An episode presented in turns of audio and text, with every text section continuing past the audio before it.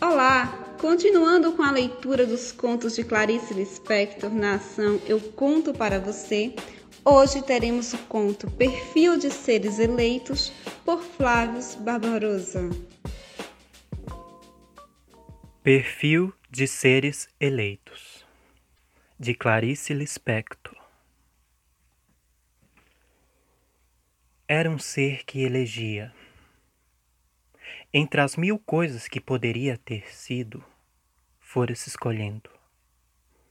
Num trabalho para o qual usava lentes, enxergando o que podia e apalpando com as mãos úmidas o que não via.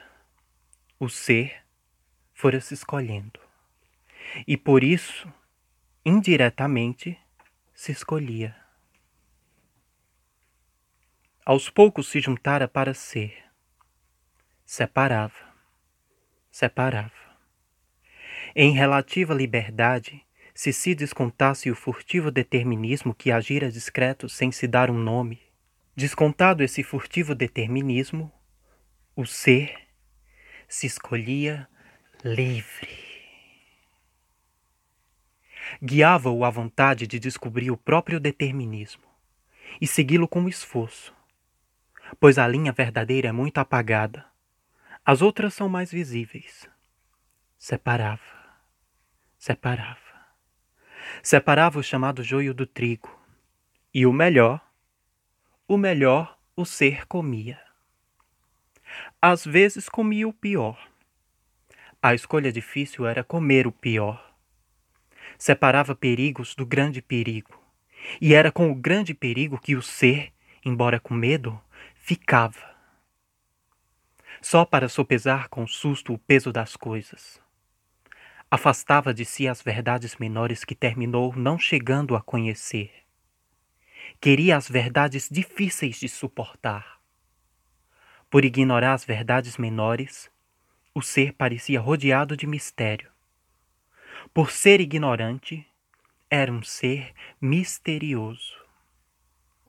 Tornara-se também um sabido ignorante, um sábio ingênuo, um esquecido que muito bem sabia, um sonso honesto, um pensativo distraído, um nostálgico sobre o que deixara de saber, um saudoso pelo que definitivamente perdera, e um corajoso por já ser tarde demais. Tudo isso, contraditoriamente, deu ao ser uma alegria sadia de camponês que só lida com o básico, embora não saiba qual é o filme do cinema. E tudo isso lhe deu a austeridade involuntária que todo trabalho vital dá. Escolha e ajuntamento não tinham hora certa de começar nem acabar. Durava mesmo o tempo de vida. Tudo isso, contraditoriamente, foi dando ao ser a alegria profunda que precisa se manifestar, expor-se e se comunicar. Nessa comunicação, o ser era ajudado pelo seu dom inato de gostar. E isso nem juntara nem escolhera. Era um dom mesmo. Gostava da profunda alegria dos outros. Por dom inato, descobria a alegria dos outros por dom, era também capaz de descobrir a solidão que os outros tinham em relação à própria alegria mais profunda. O ser, também por dom, sabia brincar. E por nascença sabia que gestos, sem ferir com o escândalo, transmitiam o gosto que sentia pelos outros. Sem mesmo sentir que usava o seu dom, o ser se manifestava. Dava, sem perceber quando dava. Amava sem perceber que a isso chamavam amor. O dom, na verdade, era como a falta de camisa do homem feliz. Como se era muito pobre e não tinha o que dar, o ser se dava. Dava-se em silêncio, e dava o que juntara de si assim como quem chama os outros para verem também. Tudo isso com discrição, pois se tratava de ser tímido.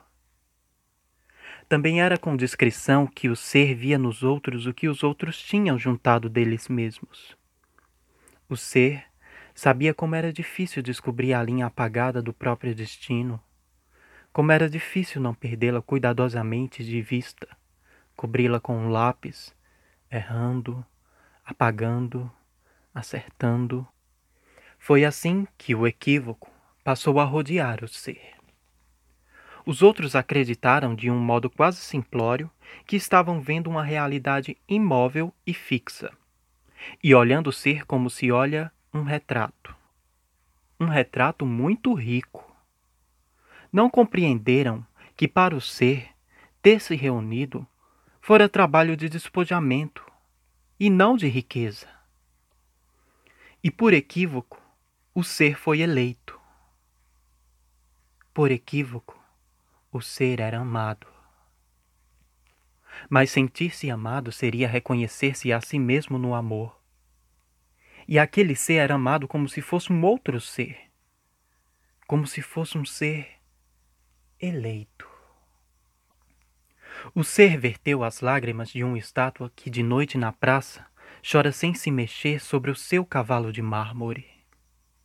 Falsamente amado, o ser estava doendo todo mas quem o elegera não lhe dava a mão para descer do cavalo de dura prata, nem queria subir ao cavalo de pesado ouro.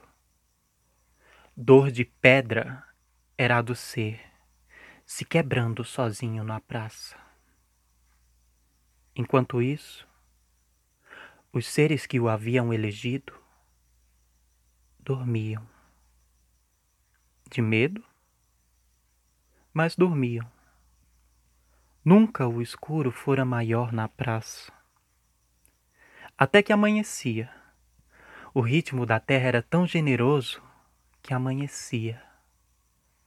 Mas de noite, quando chegava a noite, de novo escurecia.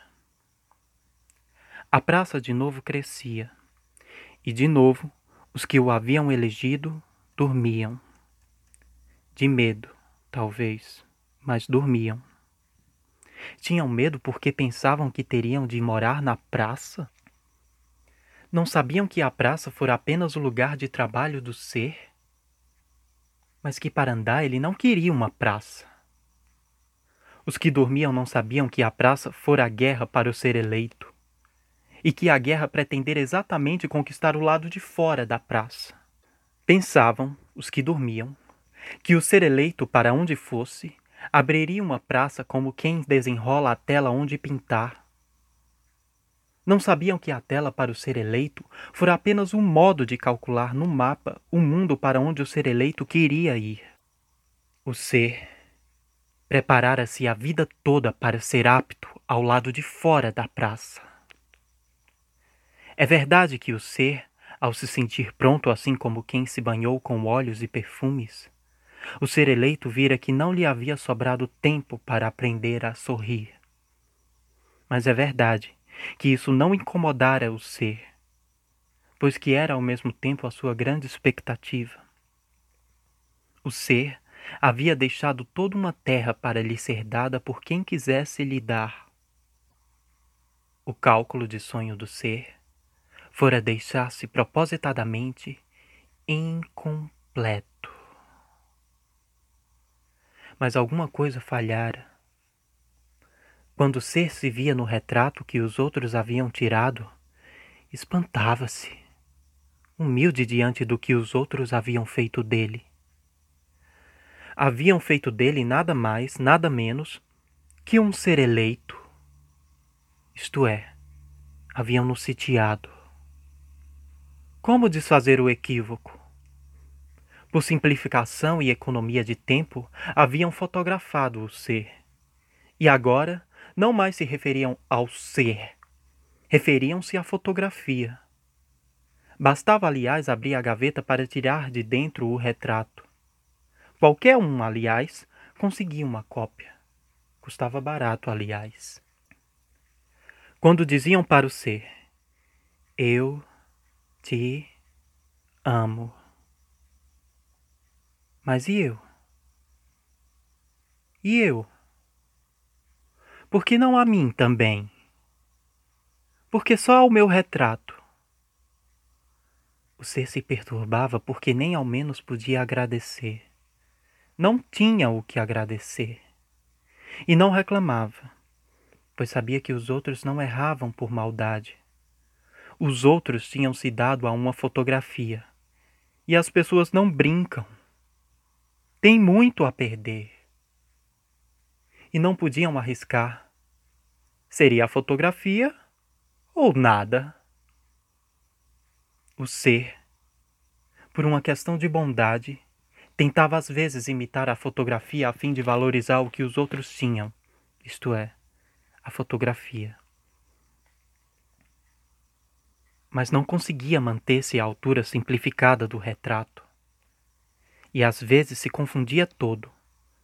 Não aprendia a copiar o retrato, esquecera-se de como era sem o retrato.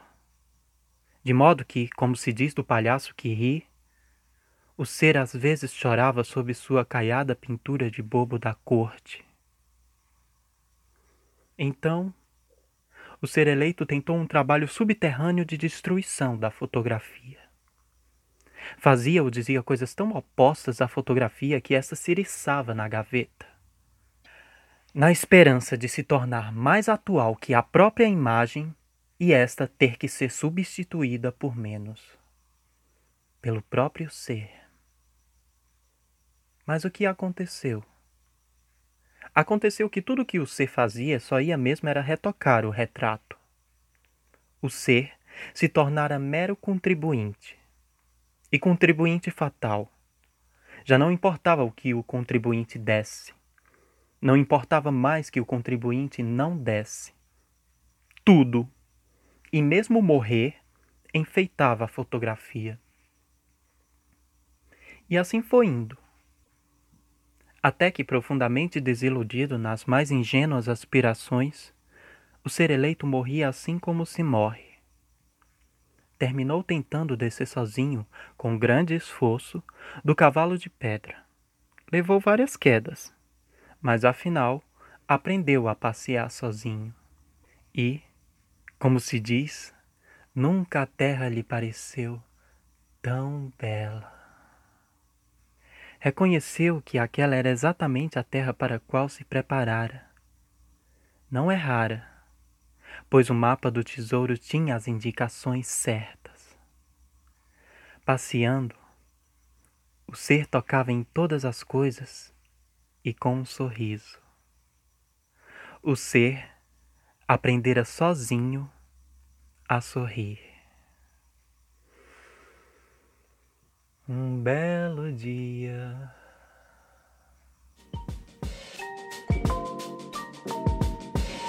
Este foi mais um episódio do Eu Conto para Você, promovido pelo Núcleo de Literatura do SESC Petrolina.